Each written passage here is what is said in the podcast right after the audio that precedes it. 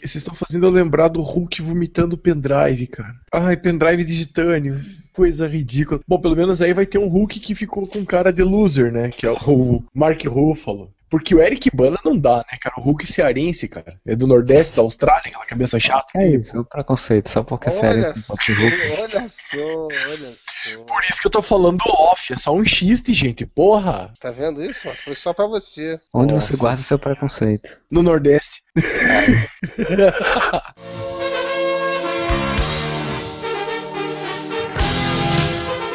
Olá, amigos. Vocês estão ouvindo o podcast Whatever Gritem, whatever!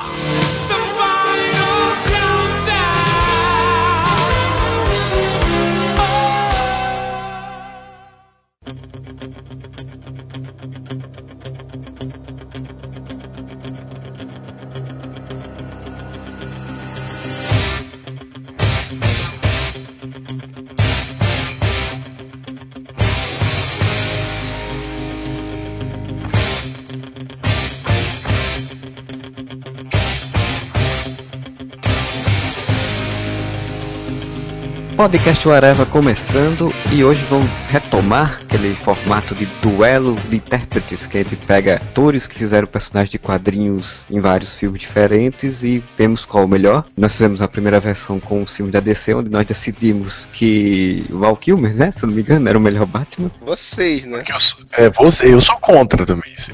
E hoje nós vamos falar sobre alguns filmes da Marvel, não todos os filmes da Marvel, mas alguns filmes da Marvel que se repetiram. E para isso eu tenho aqui comigo o Sr. Modeste. Que está de luto hoje, estou de luto pelo fim do restart. Sr. Moura. Eu sou o pior intérprete de Thiago Moura em qualquer versão. Sr. Friday. É, não tem nada de original para falar, que saco. Mas tudo isso de batalhas, de lutas, embates, vamos ver depois voltarmos nosso recadinho o Areviano.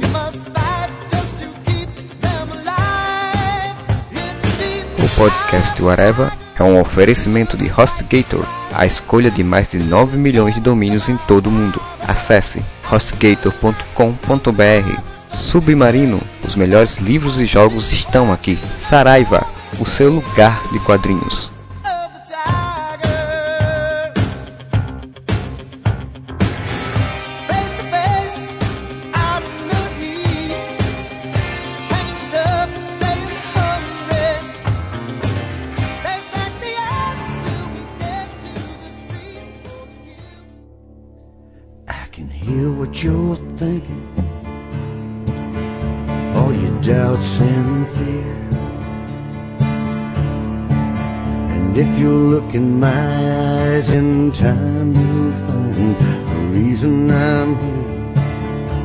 Mas vamos começar pelo o Justiceiro, né? O Justiceiro que teve três filmes distintos, três atores distintos fazendo os personagens. Nós tivemos o Dolph Lundgren, você se pronuncia assim, o Modesto sabe mais do que eu. Dolph Lundgren o Thomas Jane, né, e o Ray Stevenson fizeram os personagens. Então, nós vamos pegar pelo, pelo alguns critérios, né, como a gente usou também na outra vez. Primeiro, fidelidade ao personagem original. Dos três, foi mais fiel ao personagem. Já que a gente não está falando do filme, está falando do personagem, eu acho que o do Thomas Jane ficou muito parecido. O resto do filme não tem nada a ver, mas o Thomas Jane é disparado, na minha opinião, o melhor justiceiro possível. Ele é muito parecido com o Frank Castle. Ele, ele encarnou o Frank Castle, tanto que no Dirty Laundry, é esse o nome daquele curta, né? Cara, ele tá perfeito ali, cara. E apesar de ter um carinho gigantesco pelo Justiceiro do Dolph Lundgren, eu acho que o filme é menos ruim, vamos colocar assim. Esse último aí do Warzone é uma bosta. Ray Stevenson, você não gosta? Não, achei horrível, horrível. Aquele cabelinho lambido, aquela. Não, não. O Thomas Jane tinha a voz que seria uma voz característica do, do Justiceiro, também por causa do jogo do videogame, né? Que ele que dublou o jogo do, do Justiceiro. E o jogo é muito bom, apesar do filme ser um lixo. Eu acho que ele, como Frank Castle, ficou perfeitíssimo. Assim. É, é o cara que eu colocaria no cast de, de Justiceiro para fazer hoje, como um filme da Marvel. Se bem que o, o Warzone também foi da Marvel. Dizem que a Marvel não erra, tá aí a prova. Não, mas o Warzone eu não acho filme ruim, não. É meio que o Justiceiro do Garfienes, mas Thomas Jane, o justiceiro do, do Gartienes, cara. Ele tá perfeito. Tá, olha só, calma, olha só, calma, calma, sua piranha. Tá bom. O meu voto é em Thomas Jane. Pra mim, o mais fiel original é o Ray Stevenson, cara. Eu olho pra ele e eu vejo o justiceiro, brother. Nem vi direito o Warzone, porque eu achei meio ruim. fidelidade original é o Ray Stevenson, que ele ficou, como tu falou, o justiceiro da, da linha. Como é que é a linha pra adulto? Do, do, do Max. Marvel Knight. É Mar- Marvel Max. é Max. Mas esse, aquele do Gartienes, o Bem-vindo de Volta Frank, não saiu no Marvel. no Marvel Knights? Eu sei que o Garfield é muito conhecido pela fase Max. No Max o Justiceiro é meio parrudão mesmo, meio trucadão, assim. Que eu achei mais parecido. O Ray Pra, Stevenson pra mim, o Ray Stevenson ficou mais fiel ao personagem original. Acontece o seguinte, meu voto nem deveria contar, porque eu não lembro nada dos dois primeiros filmes. Eu não vi o com o Ray Stevenson. Se eu te for votar, eu vou votar no Thomas Jane pra tudo, por, causa do, do curta-metragem lá. É melhor do que, do que o filme. Alguém tá mijando aí, é isso? Pois é, que barulho é esse? Era a torneira, desculpe. Ah, obrigado. Então eu vou falar tudo de novo, pra não sair minha voz toda mijada, tá? Que horas são? Ah, então nós temos dois votos para o Thomas Jane, um voto para o Ray Stevenson. Antes de mudar meu voto, eu vou dizer que o Ray Stevenson eu acho ele muito parecido com o Frank Castle do Marvel Max, então eu achei uma boa. O filme não é grandes coisas, mas é- eu achei ele mais interessante do que o, o outro filme. Agora, o Thomas Jane, cara, ele é a cara do Frank Castle dos anos 90. Que era aquele cabelinho curtinho, com uma franjinha. Ele é muito parecido assim, então meu voto vai pro Thomas Jane também, mais próximo ao quadrinho, assim, pelo, pelo- menos por essa questão dos anos 90 ali, acho muito parecido. O próximo ponto que a gente vai falar é sobre a questão da funcionalidade como adaptação, né? Se o, filme em si, ele funcionou como adaptação dos quadrinhos. Aí eu vou começar falando que pra mim o que mais funcionou é o do Dolph Lundgren, né? Igualzinho, a mesma coisa, a mesma história, tudo igual, do mesmo jeito. Vocês concordam ou discordam? Eu concordo. Com a caveira na cara e tudo. Como adaptação, eu acho que o do Thomas Jane não funciona, tá ligado? Porque, tipo, pegar um personagem que é psicopata e transformar num cara, ok, nice guy, que em Miami, não funcionou muito não, cara. Agora, o do Dolph Lundgren funciona, cara. Adaptaram, assim, o filme é ruim, mas é quadrinhos, cara, e ficou bem adaptadinho, apesar de ser ruim. Cara, não dá pra votar nesse filme, não lembro nada, cara. Cara, do Dolph Lundgren eu lembro da cena da família dele morrendo dentro do carro, né? Pegando fogo. Que eu não lembro quem é que mata, mas eu sei que a família dele morre. E dele escondido dentro de uma. da- do subterrâneo da cidade. No esgoto, ele, ele, é um, ele é um justiceiro tartaruga ninja, ele mora no esgoto. Ele anda de moto pelo encanamento de esgoto de Nova York. Pô, massa isso! E ninguém, ninguém encontra ele, ninguém sabe né, pra onde vai. Mas o Luz Gossett Jr. acha ele. É um filme que eu preciso rever realmente. Marcelo, não faça isso, cara. Fique com a memória mesmo, não, não queira ver de novo, não vale a pena. Lei- Regra dos 15 anos, mata esse filme. Eu não lembro quase nada, então pra mim, tanto faz como tanto fez, né? Mas depois eu falar de novo desse filme, porque eu não lembro quase nada mais dele, não. Só pra você lembrar, Marcelo, pra você tentar lembrar do filme. A Yakuza tenta tomar a máfia de Nova York e sequestra os filhos dos mafiosos. E quem vai libertar o filho dos mafiosos, o justiceiro. É uma história típica do Justiceiro, realmente. Pelo menos acho que o Justiceiro daquela época, ele devia ser meio por aí também, assim, do cara recluso, realmente. É anos 80, né? O filme ou é anos 90? 80. 80, é. eu não sei como é que era o Justiceiro nos anos 80, mas acho que devia ser bem por aí mesmo. É bem a fase que ele sai da ilha Ha- que ele tá preso na ilha Hiker, lá, quando ele deixa de ser só um vilão coadjuvante do Homem-Aranha pra ter história própria. É, eu acho que ele não devia nem ter base tanto assim, né, pra fazer. Então os caras fizeram o melhor que dava. Não tem o microchip, que era o, o ajudante dele. Nesse sentido, o do Ray Stevenson tem um microchip. Agora o microchip é um cara. É, é ridículo o microchip do Stevenson. É um cara que vive com a mãe. É quase um Kevin Smith. É, pois é. E o cara é o cara que, foi- que é um amigo do Seinfeld, né? Lá do, do carteiro, se eu não me engano. O cara que mora no prédio lá do Seinfeld. Ah, sério, cara? Tem o Cara, cartão. é. Tem. Meus votos todos pra esse filme, cara. Porra, eu, eu- aque- aquele, aquele que trola o Seinfeld direto, Sim, o gordinho. que fez a cagada e soltou os dinossauros tudo. Que fez um cara que tinha que levar um coração naquele filme da corrida Sim, que, que ele deu carona pro Mr. Bean, caralho. Exato, esse mesmo Ele cara. roubar o coração do Mr. Bean. Ele é o microchip. É o mais fiel. Tem o microchip, é o mais fiel. Pode botar meu voto. E, é- e se eu não me engano, o, faz tempo que eu assisti o filme também, mas se eu não me engano, o microchip trai o, o justiceiro. Eles eram um casal, é isso? Pois é, com quem? É, ele, ele entrega o justiceiro pro vilão, se eu não me engano, pro bandido. Ah, né? tá. Pensei que ele tinha traído o Justiceiro com o Cavaleiro da Lua. E o vilão é o retalho. A história desse filme é que o retalho, né, acontecer a mesma coisa, de ser jogado de um prédio, ter o rosto todo retalhado e tal. E o justiceiro tem o microchip como apoio, vai fazer a guerra dele contra o crime, né? Não tem ninguém, não tem família, não tem nada também, não tem amigos, não tem nenhuma casa no interior nem nada. não tem amigo no Facebook, ninguém tucuta ele. Não, velho, para! Você tá zoando comigo. Aí o microchip sacaneia com ele. Se eu não me engano, sim, mas faz tempo que eu vi o Velho, filme. você, você tem que ser muito burro pra você confiar no carteiro do Seinfeld, que soltou todos os dinossauros da ilha e ainda queria roubar o coração do Mr. Bean, velho. Esse cara é muito filha da puta. Como é que tu vai confiar no cara desse? Vocês não estão falando sério, velho. Vocês não vão mudar o voto. Bom, tá, tá bom. Vamos dar um voto. Meu voto no Não, meu vo- Modeste, Eu tô só de zoeira, cara. Eu não, eu Meu não... voto é do Dolph Lundgren ainda, pra, pra adaptação. Tá, então de fato ganhou o Dolph Lundgren, já que o Freud não deu o voto dele, então o Dolph Lundgren, Lundgren, Lundgren, não. hambúrguer, Dolph Lindenberg. O Dolph Lindenberg vai lutar contra o Collor, né? Não, depois fica amigo. É, depois vão tudo pro, pro- pro É. petrolão junto. Então a gente vai pro outro ponto, né, mas o quarto ponto da de análise, que é a interpretação do ator. Do Ray Stevenson, do Thomas Jane, do Dolph Lundgren, qual é o que interpreta melhor? Ah, o Dolph Lundgren, né, cara, que é um dos maiores atores. Não sei como é que esse homem não tem um Oscar ainda. Não, tô, tô zoando. É, cara, o único que é ator de verdade aí, que é o Thomas Jane, né, cara? O Ray Stevenson também só sabe fazer cara de, de mal e ranger os dentes. Olha, o Thomas Jane é tão melhor ator que ele conseguiu dar uma vida legal pro Frank Castle no videogame também. É muito bom, um dos melhores jogos de videogame que eu joguei, assim, fácil, assim. O Modesto deu todos os votos pro Thomas Jane baseado no videogame. Sim.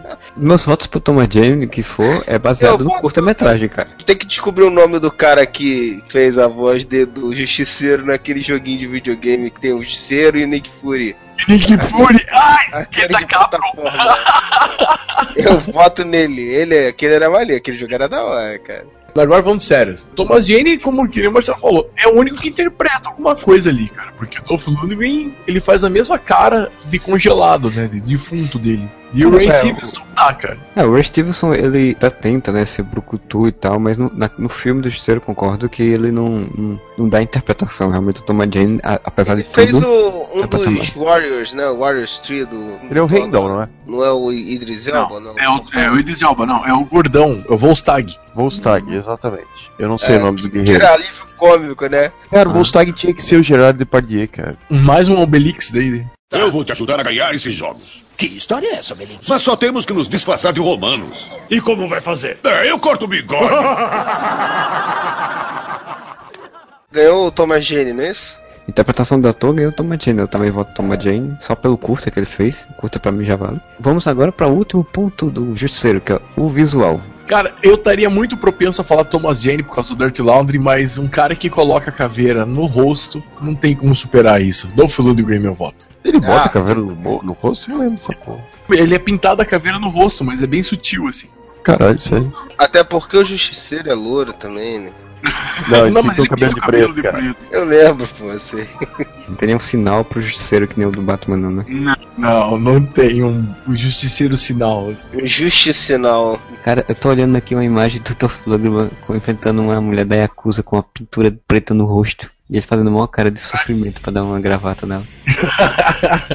Caralho, tem a cara pintada com a caveira mesmo. Falei, porra. Eu não sei, pode ser sombra aqui. Não, cara, é sombra, ele não tem cara pintado de caveira nenhuma. É estilizado, gente.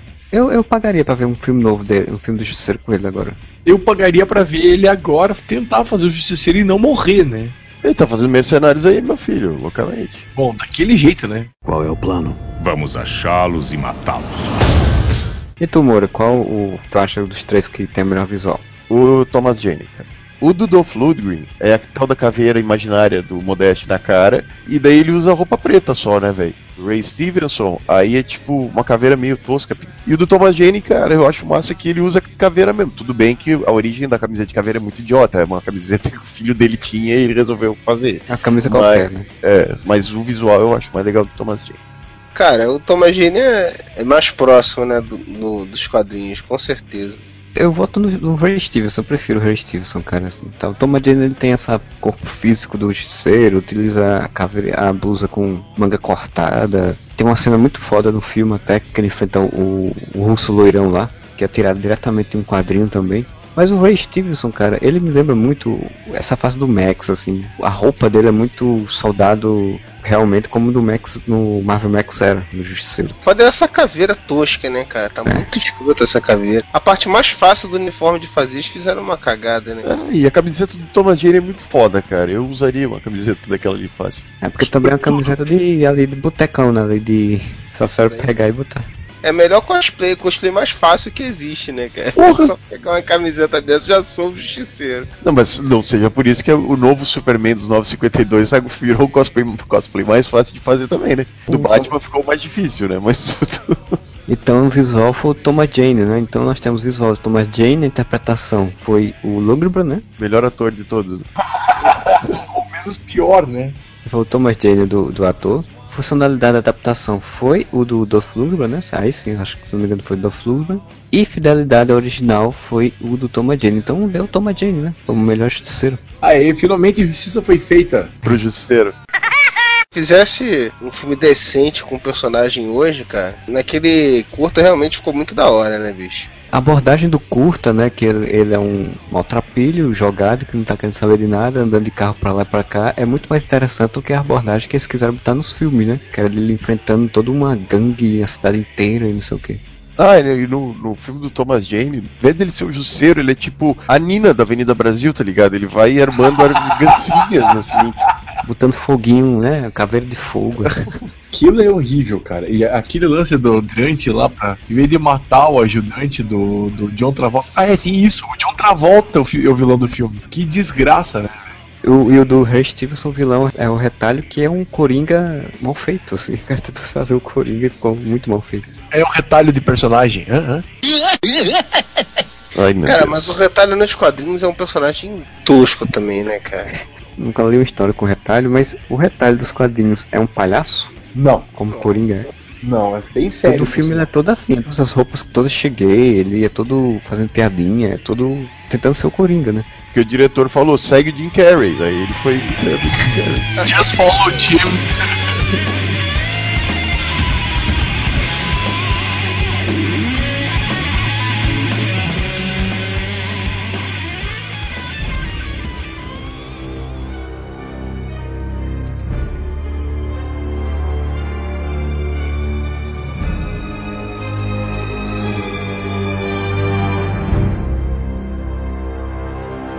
Próximo personagem que a gente pegou foi o Hulk, né? O Hulk já teve três versões também no cinema. O personagem coadjuvante dele já tiveram duas versões. Eu não lembro se, se tinha a Betty Ross do seriado, eu acho que não tinha não, né? Não. O elenco era só o Ferrino e o Bill Bixby e aquele maluco jornalista que ficava perseguindo ele. Então a gente vai começar pelos coadjuvantes, vamos falar primeiro do General Ross, que num dos filmes é o Sam Elliott e no outro é o William Hurt. O Sam Elliott, se não me engano, é no novo. E o Não, William o Sam Hurt é Elliott no... é na Eric Bana. E o William Hurt é o que encontra o Tony Stark ainda no novo. Ah, verdade. Em termos de fidelidade original, quase os dois, né? Modesto. Sean Elliott. Até o bigode do Thunderbolt Ross ele tem. E aquele jeito durão, aquele jeito sou foda, assim. É difícil porque os dois meio é bem parecido, mas eu acho que eu vou de Sam Elliott também. Ah, eu também acho, cara. O São Elliott con- convence muito mais como o milico meio Bolsonaro do que o, do que o William Rush, com todo respeito. Ele convence muito mais como aquele cara intransigente que, não, é isso, não vai, não vai sair com esse filho da puta, não, esse cara não presta pra você, do que o William Hurt, cara. O Sam Elliott, ele tem uma cara de que realmente natural, assim, tipo, você olha e diz, não, esse cara realmente tem cabelos brancos, realmente tem esse bigode e realmente tem essa cara dura. O outro é tão meio falsier, assim, tipo, Ficou meia boca, assim, ficou meia boca. O bigode dele é meio, meio poderoso castiga, né? Mais ou menos. William Hurt tem aquela cara de, de meio, né, meio Zé Ruela, não, tem- não tem jeito, né? cara? Ele sempre fez uns papéis assim, do cara assim, meio, porra, cachorro pidão, assim. Não dá pra convencer como o General Ross, cara, que você tem que ser um cara intransigente, duro e não colou. No outro ponto, que é o ponto da adaptação, nós temos duas histórias bem distintas, né, bem diferentes até. Que a primeira história é de, é de origem do Hulk, de fato, né, que é do Eric Bana. Pro General Ross, as duas histórias são bem parecidas, né? Porque é sempre aquela história: o Hulk se envolve com a filha dele e ele tem que caçar o Hulk, e é isso. A história é somente isso. Mas mesmo assim, dos dois, em questão da adaptação do personagem, né, do General Ross, ficou. Apesar do William Hurt ter essa cara de bocó, eu acho que, tipo, no primeiro filme ficou muito. Como é que eu vou dizer? muito dicotômico, assim, sabe? Tipo, ele não muda, assim. E no segundo, ele é obrigado a, a dar o braço a torcer e pedir ajuda pro Banner pra parar o, o Abominável, né? Só por isso eu vou votar no William Hurt, pra ele não ficar sem nenhum voto em nenhuma categoria.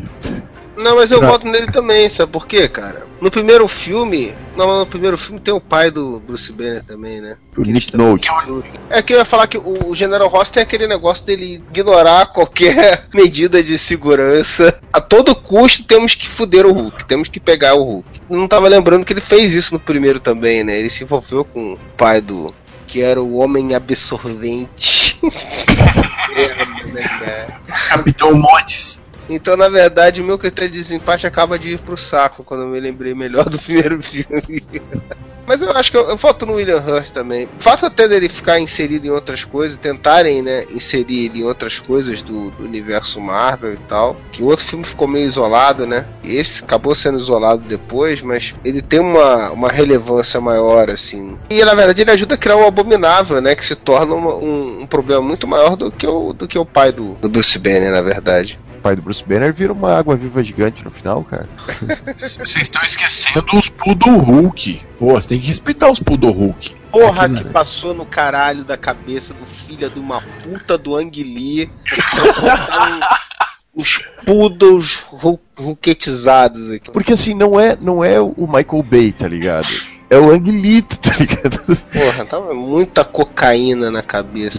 Se eu não me engano, nos quadrinhos tem precedentes. Assim, já teve experiência de cachorro, se eu não me engano, alguma coisa do tipo Ah, assim. Só Faz não um tem Rottweiler. Nos quadrinhos já teve de tudo, né, Marcelo? Vocês, Se for pra usar cachorro, faz o Rottweiler Hulk. no cinema você vai pegar justamente a ideia mais merda que já teve nos quadrinhos e usar ela. Porra, ainda botar o pai do cara ser o homem absorvente. Aí é foda, né?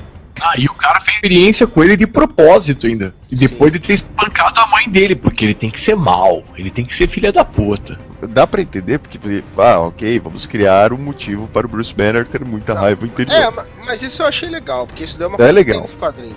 Agora tu não precisava trazer o cara de volta e transformar ele no homem absorvente. Exatamente, esse foi a merda. Isso eu achei legal, assim, porque é um filme muito mais pesado, assim, nesse aspecto do que, do que o outro, né, cara? Eles criaram que o cara tinha raiva reprimida, né? Que nem ele se lembrava. Que Por isso se justificaria essa coisa. Mas, no final das contas, o- sobre o General Rosa, eu votaria no. É, é complicado realmente. Eu também não lembro muita coisa do General Rosa nos quadrinhos. Eu acho que o do William Hunter deve ter tido mais realmente a ver, por conta muito também dessa coisa das intrigas, dele utilizar o Hulk para criar coisas, né? Criar. Utilizar ele de uma outra forma também, explorar isso, né? Que é criar o, a- acabou criando um super soldado também e tal. É, porque por mais que ele se envolveu lá com o pai do, do cara lá, acho que no primeiro filme foi o pai do, do Bruce Banner que fez a. Sim, que fez as experiências nele mesmo.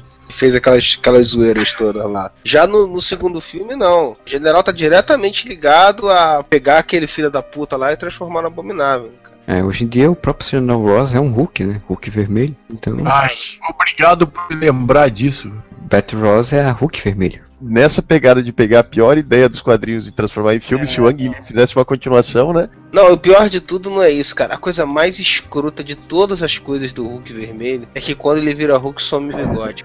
é isso. É isso, me- ai, cara.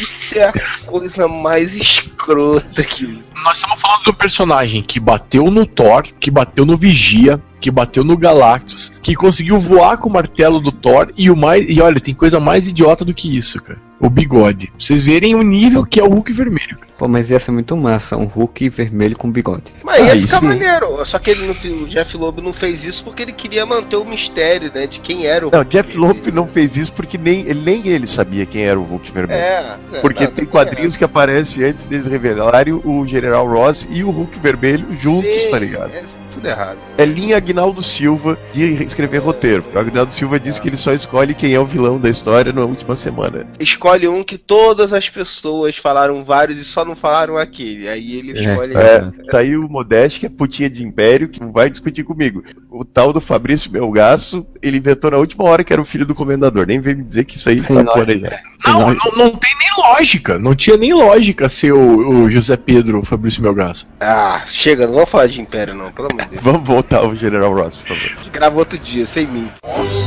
Que horas são? O General Ross, vocês têm que lembrar que já foi o Zaz também, lembra? Aquele monstro elétrico lá. Até aí o Jimmy Olsen também já foi um monte de coisa. Enfim, Modeste, qual o seu General Ross em, tempo, em tipo de adaptação? Você não votou ainda. Então, o meu General Ross, o que eu acho mais general e o mais obcecado pela filha, aquela coisa que são para mim as características marcantes do personagem no quadrinho, é o Sam, o Sam como é que é? Sam, Sam Elliott. Eu ia falar Ah, Sam tá falando- Worthington, é? A gente já tá falando em funcionalidade da adaptação, não é isso? Exatamente. Que, então, por isso que eu tô dizendo, porque ele tem as características que eu acho as principais do personagem no quadrinho, que é aquela tá coisa da da fidelidade original, Modeste. Funcionalidade na adaptação é funcionalidade dele dentro da trama do Sim. filme que ele participou. Então deixa eu terminar, com licença. Ele também é um personagem muito mais relevante pra história. O General Ross do filme do Edward Norton, eu acho que ele é um personagem muito menos relevante do que o Sam. O Sam é, o, porra, vou falar Sam Worthington de novo. Também, cara. também, Sean, tem que é, Sam Mendes, que o Sean Elliott é no filme, assim. Ele na trama se encaixa melhor e ele é um uma fio condutor melhor pra história. O fio condutor era o pai do Bruce Banner no que ele passava energia. Nossa, é. Ele passa um axé, né? Uma energia positiva.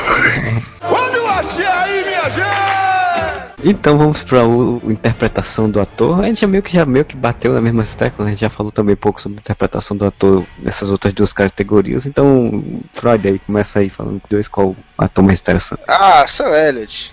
Ora, Sam Elliott na cabeça. Modesto. Sean Elliott. Ah, Eu vou votar no William Hunt só porque todo mundo votou no Sam Elliott, fiquei com pena do William. Machucou o William Hurt.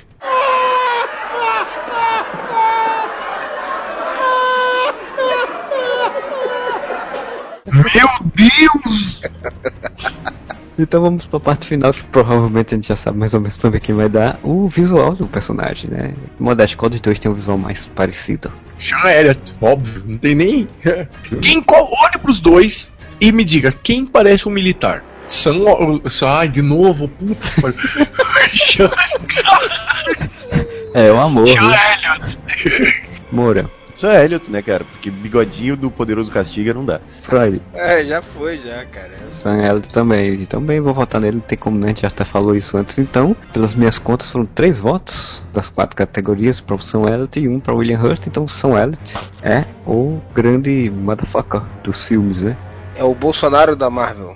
Nossa senhora. Por sinal, cara, é uma coisa que eu acho muito curioso, assim, o universo da Marvel no, no cinema é muito bem engendrado e tal, mas essa parte do Hulk ficou totalmente jogada de lado, né? Porque, tipo, não citam nada da, da Batman. Aquele filme com o Edward Norton. o- Sam Elliott. Não, o Edward, o Edward Simon O Edward Simon Tech foi praticamente ignorado, né? Eles fazem menção a esse filme no, no primeiro filme dos Vingadores, mas e, e só, né? Porque, por exemplo, no filme dos Vingadores, os caras chegam pra o Thor e dizem, ó, a fulana de tal tá no, do outro lado do país, fazendo outra coisa que a gente fez questão pra de botar ela lá, pra ela ficar fora dos perigos. Mas a do, do Hulk ninguém fala, né? Tipo, ele, ele nem pergunta, tipo, e aí, como é que tá a Betty Ross? Angels of Shield, o Ah, apareceu. Abominável é citado. E apareceu o Talbot, né? Já outro ator. Ah, mas daí ele O o Talbot. nem tinha no. no- no- Tinha no do Ang Lee. É, Ah, o agora ele- Talbot é o que prende ele. É o Nathan Petrelli. Não, Quando é que vai ter o aquele pra cara, Dr. Samson, hein? Usando aquele cabelinho verde. Se Deus quiser, nunca. Mas não tem o Samson no, no filme do Tem no Edward filme Norton? do, do Norton, ele tem. Ele é o cara que tá comendo a Betty Ross quando ele volta. Mas não tem o cabelinho verde, não tem aquela camisa do, do Shazam. Não, não tem. Que bom, né? Vamos agora então para a outra personagem que também é repetida, que é a Betty Ross. Né? Duas boas atrizes, né? Boas atrizes. A Jennifer Connelly e a Liv Tyler, né? Todas duas fizeram a Betty Ross nos dois filmes que saíram aí. Não tem na versão seriado lá das antigas. E vamos para a primeira aí da fidelidade original. Qual das duas vocês acham mais fiéis? Personagem nos quadrinhos, que eu também não conheço muita coisa, não posso nem falar muito. Cara, a Babi Rossi podia ser, fazer uma personagem fiel a Betty Ross dos quadrinhos, porque ela não faz nada nos quadrinhos. Ela é só acompanhante de luxo que vai morrer de câncer e depois volta com o Hulk vermelho. Sabe, a, a Betty Ross é um personagem muito vazio, muito palha no quadrinho. Não, qualquer coisa que você fizesse, você ia ficar bem adaptado, porque não tem o que adaptar. Põe um personagem feminino, sidekick, pronto. Você não vota em ninguém então. Não, nesse aspecto, eu acho que quem tá mais participando da ação e quem tá mais relevante na história é a Liv Tyler. Ah, Liv Tyler. E você, Moura? Jennifer Connelly. Não vou falar mais nada, só Jennifer Connelly. Ah, Jennifer Connelly. O Marcelo vai falar isso pra todas, né, cara? Cara, olha só, quando foi dito que ia ter esse podcast, eu falei que eu não ia participar porque o meu cérebro não permite escolher uma das duas em nenhuma categoria. não dá, cara. Esse daí tem que ser decidido por elas, de biquíni na lama, cara. No gel. Porra, justo essas duas, cara, não se mata o papai.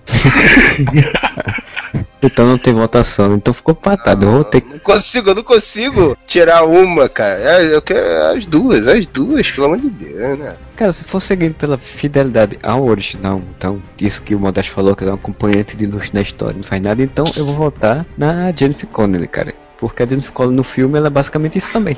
Ela é amiga que o cara gosta, gosta, mas ao mesmo tempo não quer ter um relacionamento. É a personagem com quem ele tem que ficar salvando ela e fica brigando com o pai para ficar com ele, e é isso. Mas a Liv Tyler dá aquela tentada no Edward Norton e ele, ela tá querendo dar um catraco com ele, mas ele fala: Eu não posso, eu não posso. Se eu ficar excitado, eu viro o Hulk. Tá ficando branco semi.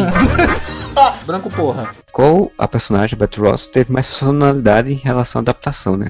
Jennifer Connelly. Vai ser sempre isso, eu já percebi. É por, por, por motivos de Jennifer Connelly, cara.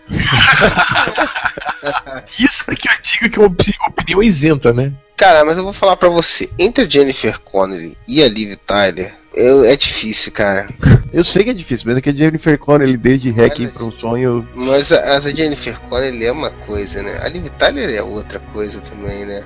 Difícil, né? É difícil, é, di- é muito difícil. É difícil. É muito. É muito Resumindo, resumindo o pensamento do Freud: uma coisa é uma coisa, outra coisa é outra coisa. E eu gosto das duas coisas, aí fica difícil. Jennifer Connelly tem mais cara de menina desprotegida. Acho que é por isso que ela fez a personagem no primeiro filme. Menina chorando, desprotegida. Que respeita, rapaz. Que isso, que é isso?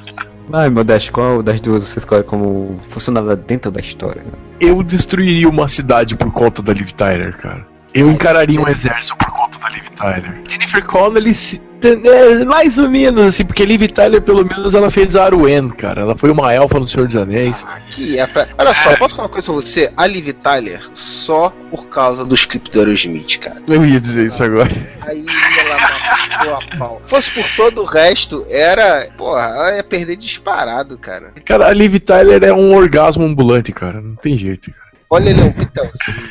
Agora vamos ver um monte de e-mails, pessoas dizendo: é, Tossinas mulheres são um orgasmo ambulante. Isso aí foi o selo modesto de qualidade, né, cara? Olha, tem um filme que você não precisa ver o filme, você vê o trailer e já tá bom, que é um show de vizinha, com a Liv Tyler Nossa, lavando um cara. carro, cara. Aquela Até cena lá. porque o filme é uma merda, né? Exatamente, não precisa ver o filme, o trailer tá Então bom. vê só o trailer, que é melhor. É que nem aquele filme com a filha do Jack Bauer, que é uma, uma que, é, que é puta, e o cara contrata ela pra ser acompanhante. Que inclusive chama um show de vizinha esse filme. Eita, nós.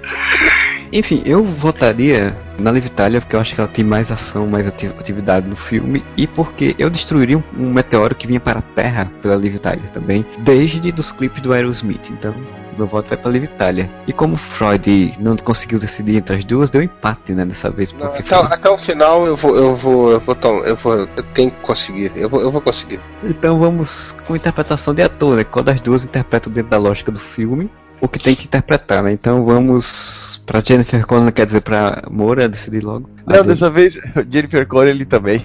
Mas é porque pode. Jennifer Connelly é mais atriz que ele Não. tá, né, cara?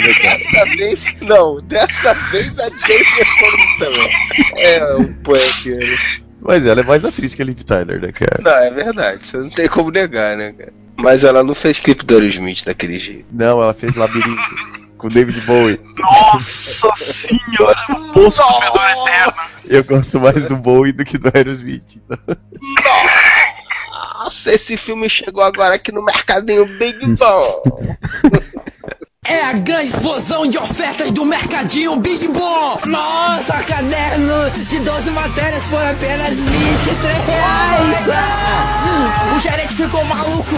Descontos especiais no Mercadinho Big Bom. Eu já fiz minhas compras. E você?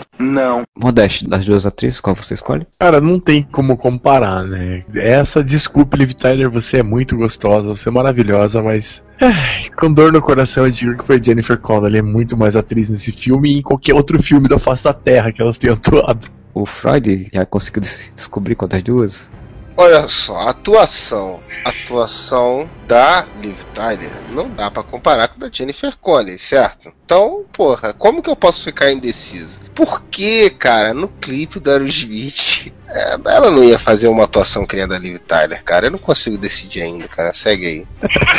Eu, eu vou votar na Jennifer Connelly também. Eu acho que ela realmente ela é muito mais atriz, apesar do personagem dela não exigir tanto quanto deveria. Bem melhor atriz do que, que a Liv Tyler. E a gente vai então para o último ponto que é a visual. É, é, é que está, né? Quadrinhos, né? Teve várias versões já da, da Betty Ross. Qual visual tem a ver da Betty Ross com as personagens? Eu realmente até no momento não sei dizer, mas Modesto deve saber. Fala aí, Modesto, qual das duas? As duas parecem muito mais a Marlo do que a Betty Ross. Nenhuma parece a Betty Ross mesmo. Eu voto na Liv Tyler por causa da boca dela. Boca dela. Aquela boca maravilhosa da Liv Tyler, aquele olhão. Ai, meu para. A, a Betty Ross nos quadrinhos ela é o que? Ela é morena, é ruiva, é loira, é o que? Morena. Morena. Morena, morena. Assim, depende da, da retratação. Tipo, no desenho, tem um desenho dela, se não me engano, no Ultimate Avengers, eu acho, que ela tem cabelo curto, meu, meu moreno e usa roupa de cientista. Aí tem outros que ela já tá diferente. Então depende muito do, do momento. Moura, qual das duas? Jennifer Connelly. Freud.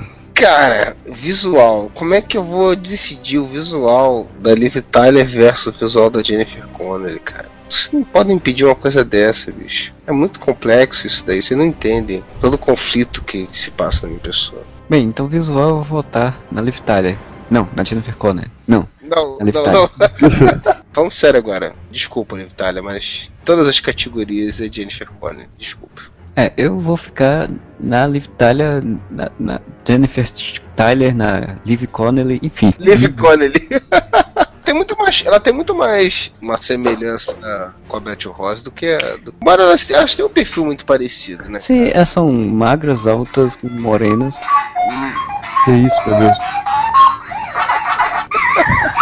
Ele tá jogando Pac-Man, sério. Porra, por que, que eu fui entrar? né? Que bosta, né? Que horas são? É hora do duelo! Então a Jennifer Connelly, né, que vai ser separada e então pelos meus dados matemáticos no visual ela ganhou, então só Jennifer Connelly ganha como a melhor Betty Ross, que ela teve três votos. Qualquer uma das duas tá bom. Vamos pro Hulk então, que é o próximo, que é o Sr. Bruce Banner, que teve, e aí sim, tivemos uma grande gama, temos quatro atores. Uma grande cama de Hulk, hã? Temos o Bill Bux, Bixby, o Eric Bana, o Edward Norton e o Mark Ruffalo. E aí eu queria sugerir dessa vez a gente pular essas categorias porque o Hulk não é só a interpretação do ator, não é só o visual, não é só a funcionalidade, não é só a fidelidade, é o todo. Ah, mas é complicado, cara, porque tipo, eu tinha um voto pra cada, pra cada categoria. Porque pra mim, assim, ó, o mais fiel ao original, pra mim, é o Bill Bixby. Aquele cara loser tal. Visual melhor, Mark Ruffalo. A melhor atuação é do Edward Norton. Que mais funciona, né? A melhor funcionalidade é do Mark Ruffalo. Então fica Mark Ruffalo como melhor pra mim. Cara, olha, o Hulk que mais eu vou levar em conta o critério adaptação do personagem de quadrinhos, tá? Eu acho que o Hulk do Edward Norton é o que melhor funciona pra tudo, assim. Ele consegue dar o ar de Bruce Banner cientista no momento certo, ele consegue ter o ar de fugitivo que o Banner tem, porque ele tá sempre vivendo na clandestinidade, sempre correndo. E ele consegue juntar bem aquela coisa do o doutor que tá em perigo com o cara que tá se segurando pra não, não virar um monstro e matar todo mundo que tá por perto, assim. Acho que o Edward Norton leva meu voto nesse aspecto. Também acho que o Edward Norton é melhor.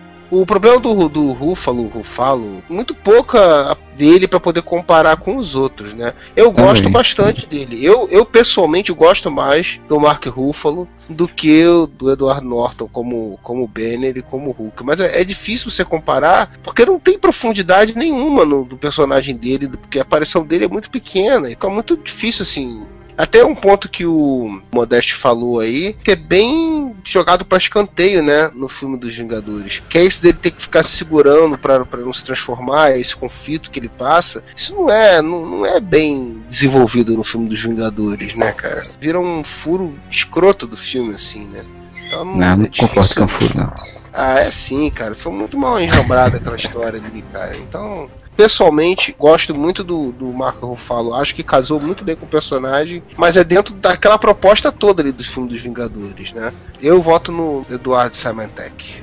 cada Bruce Banner ele é de uma, uma lógica do, do Hulk diferente até dos quadrinhos, né? Por exemplo, o do Mark Ruffalo, ele tira piada, ele é um pouco menos angustiado, e o do Edward Norton é mais angustiado, até porque a história do, do filme do Edward Norton é baseada muito na fase do Bruce Jones, que era onde o Hulk estava andando pelos Estados Unidos e ele tem até alguns personagens são É, e do próprio seriado, né, cara? por exemplo, tem um personagem no filme do Edward Norton que é, ele se comunica via computador que chama ele de Mr. Green e ele chama o cara de Mr. Blue. Isso é da fase do Bruce Jones e tinha essa realmente essa coisa da, da cura, ele tentando a cura. Então ele é um Bruce Banner muito mais Bruce Banner dos quadrinhos, ele é muito mais próximo ao Bruce Banner dos quadrinhos por conta da questão dele ser paranoico, ser noiado, de ser tenso, de ser fugitivo e tal. Então eu realmente acho que o Edward Norton é um Bruce Banner melhor que só não continuou por conta do dele criar confusão. Ele acabou tendo uma desavenças lá com os caras da, da produção e acabou que ele não ficou. E aí pro filme dos Vingadores funcionou mais Mark Ruffalo, até porque o cara é um ator de comédia, então o filme dos Vingadores mere- precisava também um pouco desse lado. Eu, eu não acho que ele que o Edward Norton ia funcionar bem naquele clima ali dos Vingadores, não. Pois é, também acho que não. Até porque o negócio dos Vingadores é o Hulk, né? O o Bruce Banner ele tá ali só como um- uma passagem. Se a gente pensar como um Hulk, é o do Ruffalo, né, cara? Por mais que seja só uns momentos especiais que aparece assim, pra mim é muito mais próximo do Hulk dos quadrinhos. Eu não tô falando só questão de efeito especial e tal. Forma como ele age, talvez porque ele interage com outros personagens, né? Eu acho muito mais da hora dos Vingadores, não tem como não ser. Ah, o Hulk dos Vingadores ele é o Hulk da diversão, né? Só tem um negócio que eu achei, até hoje eu acho meio errado ali. É o Hulk meio que aceitando ordem, né, do- dos outros, assim, é meio estranho. Ah, sim. Ele não, ele não, não reclamar. Dessas categorias aí, nem, você, não- nenhuma você botaria um Bill Bixby? Cara, eu nem lembro direito, eu vi o seriado do Bill Bix, mas nem lembro, tem muitos, muitos anos que eu não vejo. Eu vi quando eu era moleque, cara. Tem categoria ator com cara de rato? Se tiver, eu voto no Bill Bixby. Sacanagem, sacanagem. E o Luferrigno, cara? Ninguém vai votar no Luferrigno? Mas ele é o concurso, Ferrino. Silvio Santos dos, dos Hulks. O Hulk que é pintado de guache não tem como concorrer com ele. Hulk e Silvio Santos, agora eu pensei. Ma oi!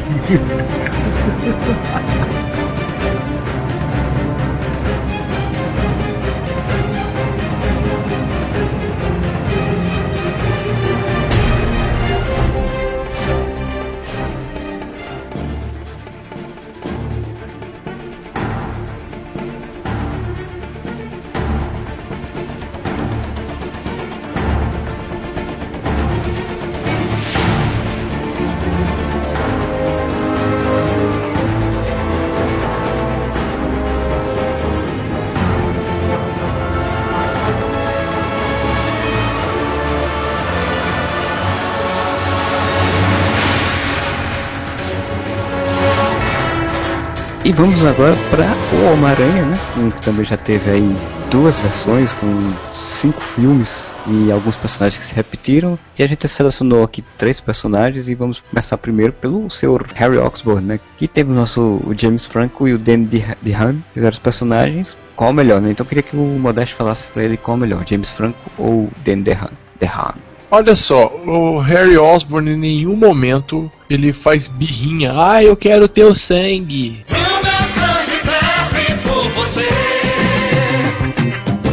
Por pior que seja a motivação do personagem do Harry Osborn dos filmes do Sam Raimi, esse último, o Harry Osborn é simplesmente horroroso. O ator é ruim, a motivação é ruim. A roupa de duende verde dele é, nossa, ridícula. Então não tem o que falar. O James Franco, além de tudo, é um ator verdadeiro, né? Ele é um cara franco. James Franco. Francamente, hein, Modeste? Chega! T-H-E-G-A! Chega! Eu acho o Harry Osborn do The Han, ele é mais parecido com o Harry Osborn dos quadrinhos, assim, porque o, o Harry Osborn do James Franco é meio James Dean, assim, né? Meio. É verdade. O Danny DeHaan é mais aquele cara meio excluidão tal, como era o dos quadrinhos. Só que eu acho o James Franco atua melhor, a adaptação funcionou melhor, tá ligado? Mesmo tendo transformado ele num- numa versão do Flash Thompson, eu acho que funciona bem melhor dentro do filme, aquela versão do cara mais descol- descolado. Se tivessem feito bem, talvez o Danny DeHaan tivesse sido adaptado bem, mas não fizeram bem, né, cara? Tipo, visual, eu acho que eu gosto mais do visual do Danny DeHaan também, até como Duende, mesmo que seja tosco, porque o do James Franco também era tosco, o jogador de hockey voador.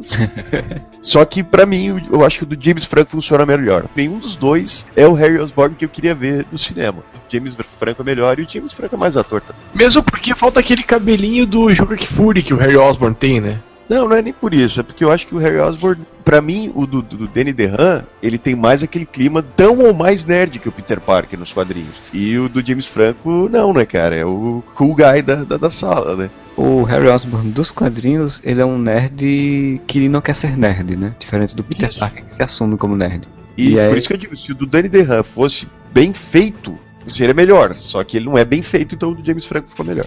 Se o Dan DeHaan fosse o do Poder Sem Limites, aí E seria bom. se ele fizesse o, o mesmo personagem que ele fez em Poder Sem Limites, beleza. Aí, aí seria ele o melhor. O Moura já falou bem aí. O que pega é isso, assim. O James Franco não é o Harry Osborn, cara. É um personagem que o Sam Raimi achou que ia funcionar daquele jeito no cinema, não sei o quê. E aí chega no terceiro filme, então aí que desanda de vez mesmo. Aquela coisa ridícula. Não tem nada a ver, cara. Não tem nada a ver. O do Danny DeHaan, em alguns pontos é mais legal. E até o visual também acho, por mais bizarro que seja, é, se a gente pensar no Duende Verde, numa adaptação do Duende Verde, é inclusive menos pior do que o próprio Duende Verde do filme do, do Sam Raimi, aquele primeiro que é aquela máscara de Power Ranger. Não, não, desculpa, mas aquilo nada é pior. Aquilo é difícil achar alguma coisa pior. Mas o grande problema é que é tão mal desenvolvido o personagem, ele é tão jogado, é tão escroto nesse segundo filme de merda que teve do Amazing Spider-Man. Cara, que não, não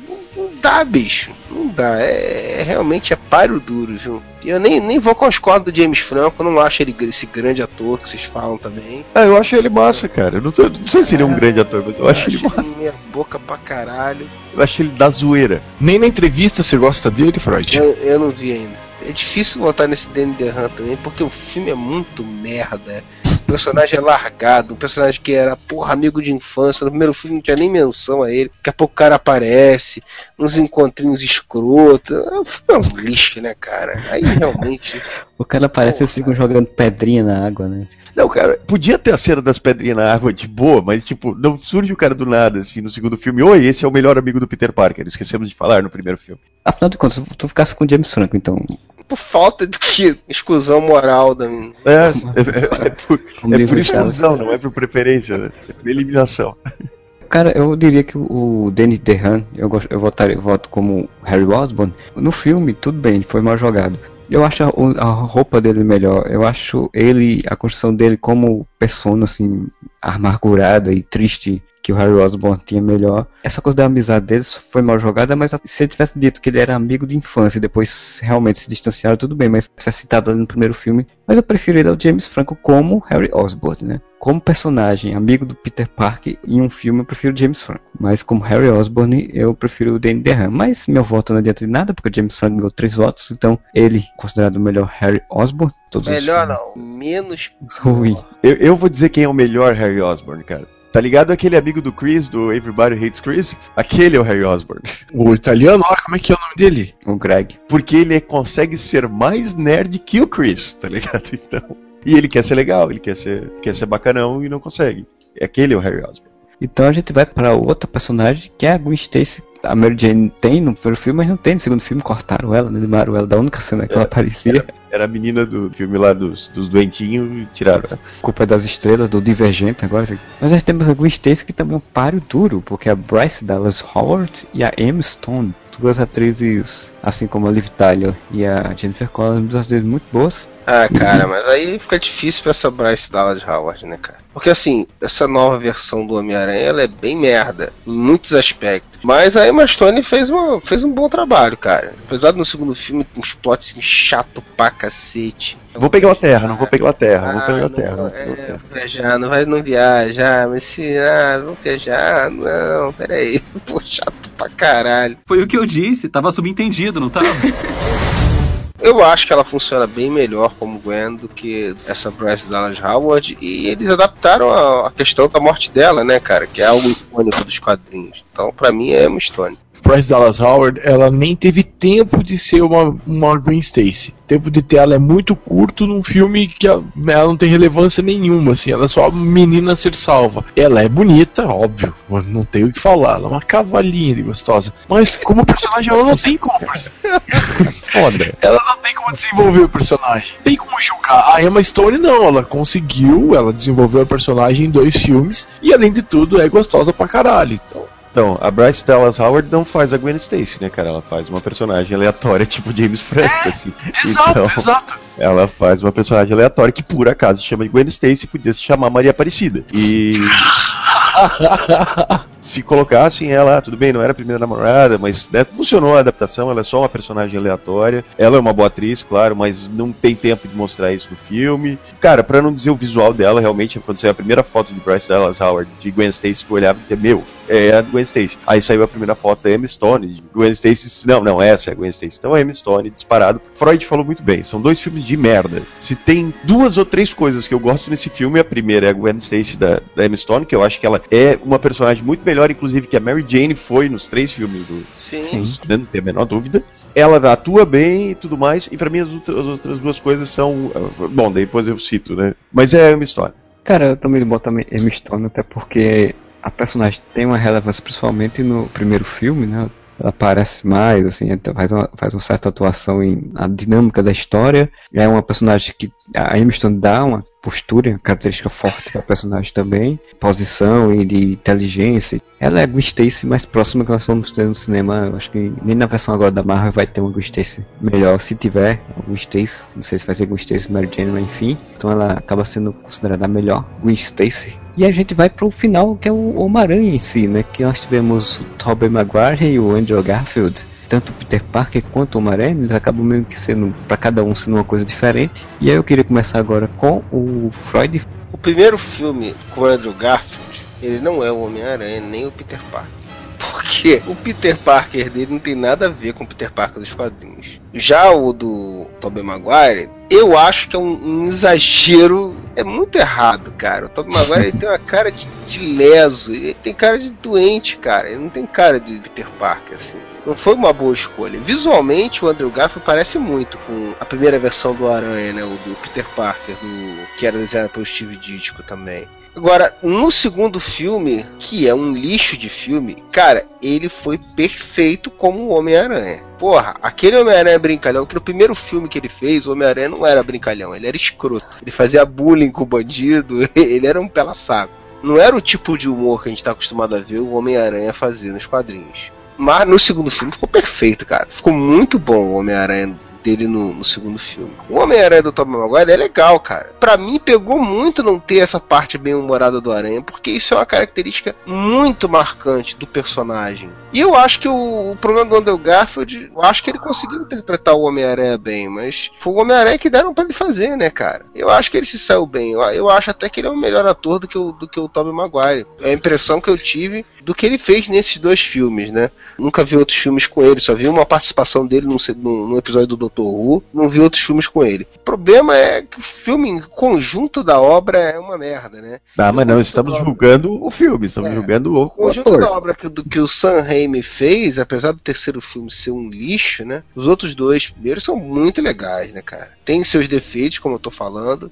Exageradamente loser o Peter Parker, na minha opinião. Tem umas partes piegas, tem um monte de Sim. coisas que. Mas é muito legal, assim, como filme é bem melhor. Eu imagino o, And o Andrew Garfield fazendo aqueles filmes do Sam Raimi e teria sido um Homem-Aranha bem melhor, cara. Por incrível que pareça, eu voto nele. Eu já não vou concordar com vocês nesse aspecto de quem é o melhor Homem-Aranha, porque eu já acho que o Homem-Aranha que eu cresci lendo era um loser. Antes de qualquer outra coisa, ele era um baita do loser. Tudo que ele fazia, ele se fudia. O ser o Homem-Aranha fodeu o Peter Parker no, no, no, colégio. Ser o Homem-Aranha fodeu o Peter Parker com a mulherada. Ser o Homem-Aranha fodeu ele com a família dele. Então, tudo que rolou meio que tem um dedinho, uma patinha do Homem-Aranha. E o cara que sabe fazer isso é o, o, o Tobey Maguire porque ele é um loser. Cara, eu tava vendo esse fim de semana, depois da corrida passou Seabiscuit na Globo. Cara, é irritantemente loser o Tobey Maguire, mas pro Peter Parker funciona. Acho que se a gente falar de, de- dos filmes da, da trilogia do Sam Raimi, não vai ter ninguém que não vai lembrar da cena do The Raindrop que falling on my head. Tem umas desafinadas ali no começo e eu comecei a pensar, pá, já errei, assim, sabe? Fiquei mais nervosa ainda. Mas depois eu fui me recuperando, eu fui me ouvindo melhor e graças a Deus deu tudo certo. É genial aquilo. É, ele sabe equilibrar a parte cômica do Peter Parker com a parte, vamos dizer, quase que dramática do Peter Parker. E virou um meme muito legal, aquela coisa do arroz Uncle Benz e aquela cara de choro dele, assim.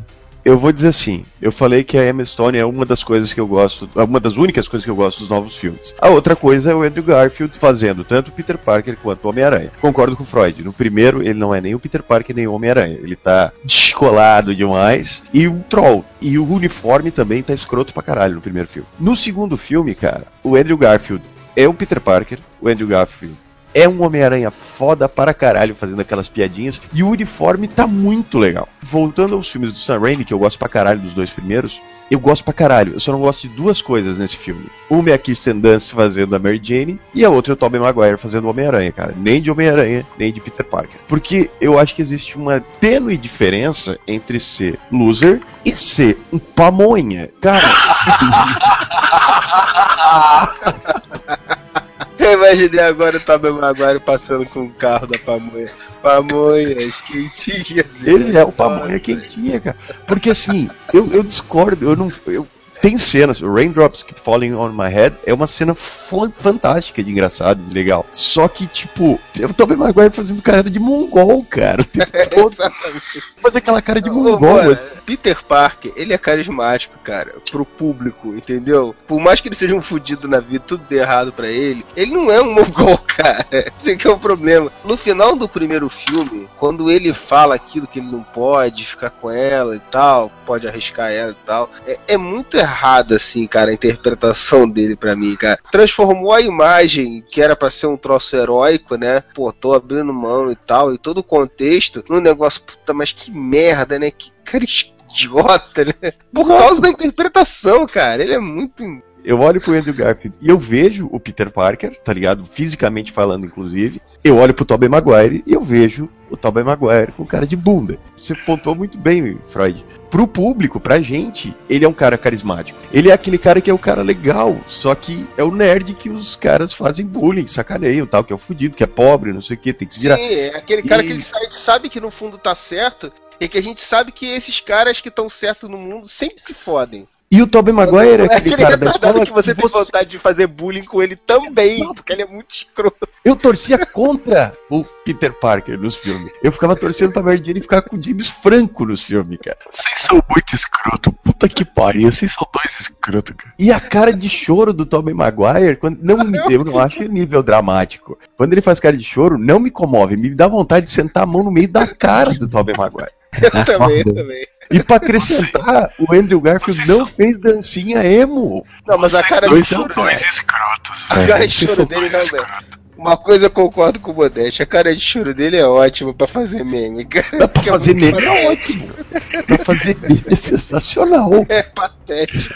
O Modesto falou da cena aí dele caminhando lá no parque com a musiquinha e tal. É muito bonito, muito legal, muito divertido e tal. Tropeçando, caído de cara no chão, depois colocando óculos. É muito trapalhões, assim, sabe? É, É, só que tipo assim, pra mim, desse que eu vi, eu não vi o Peter Parker ali, porque pra mim aquilo ali aconteceria com o Peter Parker se ele estivesse na escola, saindo, tropeçasse porque os caras estivessem fazendo bullying ali com ele, batendo nele, derrubando ele, e ele com o livro na mão e caindo no chão enrolando no livro. Aí tudo bem. Aí eu disse, pô, realmente, o Peter Parker é assim. Ali não, parece só um cara que, tipo, o cara tem superpoderes e tá com draminha porque, ah, não, não sei, só quero ser isso. Naquele momento ele, ele tinha perdido os poderes, Marcelo. Sim, então, aí, ele- aí ele tá com draminha porque não sabe o que tem que fazer, aí fica sem poderes, aí, ah, vou botar meu óculos e andar todo. Cara, posso falar uma coisa pra vocês? Até o segundo filme do Homem-Aranha com Andrew Garfield, que é um lixo de filme. A única coisa que empolga, empolga no filme é quando ele tá como Homem-Aranha. É ele agindo como Homem-Aranha. Até aquele momento desse filme que ele age como Homem-Aranha, pra mim o melhor Homem-Aranha era a paródia do Jack Black. Pra vocês terem uma ideia, ele tava uma merda. Não, cara, sabe, eu gosto de algumas coisas do, do Andrew Garfield como Peter Parker. Aquela parte toda que a gente já falou do da minha de vai pra Inglaterra, não vai pra Inglaterra, foda-se, né? Se vai fazer intercâmbio, não vai. Tem uma cena que eu acho legal, apesar de ela ser totalmente fora de contexto no filme, porque o filme é uma bosta, mas tipo, quando ele conversa com a, com a Tia May, tá ligado? Que a Tia May tem dois empregos. Eu gosto dessa, desse relacionamento que eles criam entre o Peter e a Tia May. E no original, tipo, a tia May é a senhorinha ali, né? Que o Peter Parker ali também meio que caga pra tia, sabe? Esses novos filmes, a tia May é mais, mais proativa. Isso eu achei legal também. Que ela trabalha, ela tem preocupações, ela tem outra vida. E Peter Parker e o Homem-Aranha, pra mim, o Andrew Garfield acho melhor. Acho melhor os dois. Eu gosto mais do que o Sam Raimi faz no, na trilogia, da, nos dois filmes lá dele. No contexto geral, como a gente já falou. A trilogia dos dois filmes, né? É. Porque o terceiro realmente. Terceiro, caralho. Como atuação e como personagem, realmente o Andrew Garfield pra mim é, é melhor. O problema dos filmes do Sam Raimi, do Homem-Aranha, é só simplesmente o exagero ou descaracterização dos personagens. É a única coisa que pega. É uma Mary Jane totalmente água de salsicha, né? O... Feia. Mary Jane, que tem que ser uma modelo internacional, é feia. Cara, é nem Ah, isso. Porque não, lance não é feia, tá ligado? Mas é o lance nos- não ter brilho, ela não tem, sabe, songa, assim. E nos filmes do Sam Raimi ela não é modelo internacional. No filme do Sam Raimi ela é atriz, né? Ela é atriz e ela é uma atriz muito E fraquinha. ela é songa. Aí tu tem um Tobey Maguire mongol e você tem um Harry Osborn, James Dean. Todos os personagens foram ou exagerados ou descaracterizados. Aí nos filmes do Mark Webb, que são ruins para Dedel, você tem uma Gwen Stacy bem feita, tá ligado? Que torce por ela no filme, você entende por que, ele é apaixonado por ela, que você não consegue entender como é que alguém, como é que a Mary Jane do primeiro filme pode ser tão disputada. Você tem um Homem-Aranha divertidão, tá ligado? Um Peter, tudo bem, que eu, eu concordo com, com o Freud que exageraram, enfodeceram ele um pouco demais. Eu acho que eu prefiro ele um pouco mais enfodecido, mesmo dando aquela, aquele arzinho nerd, ele tá enfodecido, do que um Peter Parker que podia ser interpretado pelo Didi Mocó, cara. Olha, eu tô me sentindo. Eu sei que vocês não gostam do, do The Noite, mas eu tô me sentindo o Diguinho Coruja The Noite, cara. Vocês estão. Everybody hate Luiz, né, cara? Everybody hate Modeste. Não, Everybody Hates Tobey Maguire, ninguém hate Modeste. Você já interpretou o Homem-Aranha em algum filme? Olha, isso aí nunca falei muito. O Itália Spider-Man eu podia fazer, cara. Aí sim, não, Itália Spider-Man é o concurso, pô. Só perto pro pai da mãe. Tem o Spider-Man que tem o Leopardon, que esse é. Ah, cara, mas o Italian Spider-Man não tá no Spider-Verse, então não é canon. O Spider-Man então é o melhor. Ah, mas tu sabe que eles queriam botar, né, ele, né? Por que não botaram? Ia ser muito legal. Essa é a pergunta do século, né? Não, Direito, nem tudo né? eles podem, né, cara? Nem tudo é. É, o Italian Spider-Man deixou de existir por conta de uma questão de direitos. Aí a Marvel caiu em cima, se não me engano. Mas eles não precisavam nem dizer Italian Spider-Man, só podiam botar um cara de bigode. Assim, no fundo. Gordo de bigode. O Jack Black podia fazer o Itália Spider-Man, né, cara? Porra, você pensou? Um, longa-metragem de Itália Spider-Man com o Jack Black? Aí sim. Jack Black só Aí, ó, merda, Marvel, gente. fica a dica, hein? Homem-Aranha voltou pra vocês. Cara, o Jack Black ainda vai, ainda vai conseguir, cara. Ele teria sido um grande lanterna verde, na minha opinião, muito melhor. Aquele viadinho do Iron Knight. Ryan Reynolds. Faustão seria um Lanterna Verde melhor que o Ryan Reynolds. Sérgio Malandro. Puta, olha que continuação pro, pro Inspetor Faustão e o Malandro, cara. Grutados pra tropa dos Lanterna Verdes. Não, cara, é- é- a gente acha que realmente tá estamos chegando ao fim desse podcast, que chegamos ao fundo do poço, falando de Espetor Malandro e Faustão. O ovo. O ovo é do povo, do ovo é que vem tudo. Do ovo nasce o pinto dos pássaros do mundo. Do ovo e do óvulo nasceram os animais. Nasceu Adão e Eva e foi nascendo muito mais.